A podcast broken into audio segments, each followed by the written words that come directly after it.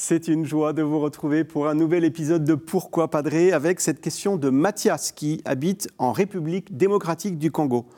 Pourquoi, dit-il, demande-t-il, pourquoi l'Église demande à ceux qui veulent se faire baptiser de choisir un nom biblique ou d'un saint au lieu de garder leur propre nom? C'est vrai, c'est vrai ce que vous dites Mathias. Sans en faire un absolu, l'Église propose à ceux qui sont baptisés de porter un nouveau prénom, un prénom chrétien. Et il y a plusieurs raisons à ça. La première raison, c'est que eh bien, le baptême, c'est une nouvelle naissance. C'est l'entrée dans une nouvelle vie. Et pour signifier tout cela, justement, ben, on prend un nouveau prénom, on prend une nouvelle identité. Tout ça pour montrer que ben, on n'est plus le même, on n'est plus la même, on a été plongé dans la mort et la résurrection du Christ, on a reçu la promesse de la vie éternelle, et ça, c'est un événement fondateur, c'est vraiment une nouvelle aventure qui commence, l'aventure de la foi. La deuxième raison maintenant, c'est que ben, parfois, notre ancien prénom, il est, il est, loin, il est très loin de la culture chrétienne, parfois même euh, ben, un, peu, un peu opposé, complètement opposé. Imaginez par exemple que vous vous appelez, vous êtes une fille, et vous vous appelez euh, du nom d'une déesse païenne ou, euh, ou du nom d'un sorcier et que vous devenez ensuite chrétien.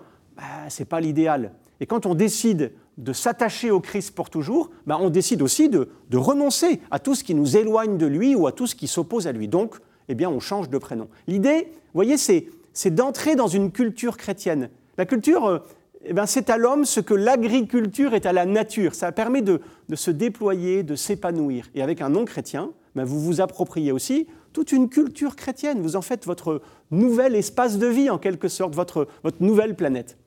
Il y a une troisième raison, c'est que, eh bien, en choisissant un prénom chrétien, on choisit surtout un, un patronage, parce que le saint ou la sainte dont on porte le nom ben, va nous protéger va intercéder pour nous. On va le prier, on va la prier. Quand une jeune fille, par exemple, s'appelle Marie, bah, elle se place euh, sous la protection de la Sainte Vierge, c'est pas rien. Hein. Moi, par exemple, je m'appelle Pierre, bah, j'aime beaucoup prier mon saint patron, le premier pape. Je lui demande de me donner euh, bah, sa foi, euh, son enthousiasme, sa ferveur. Voilà.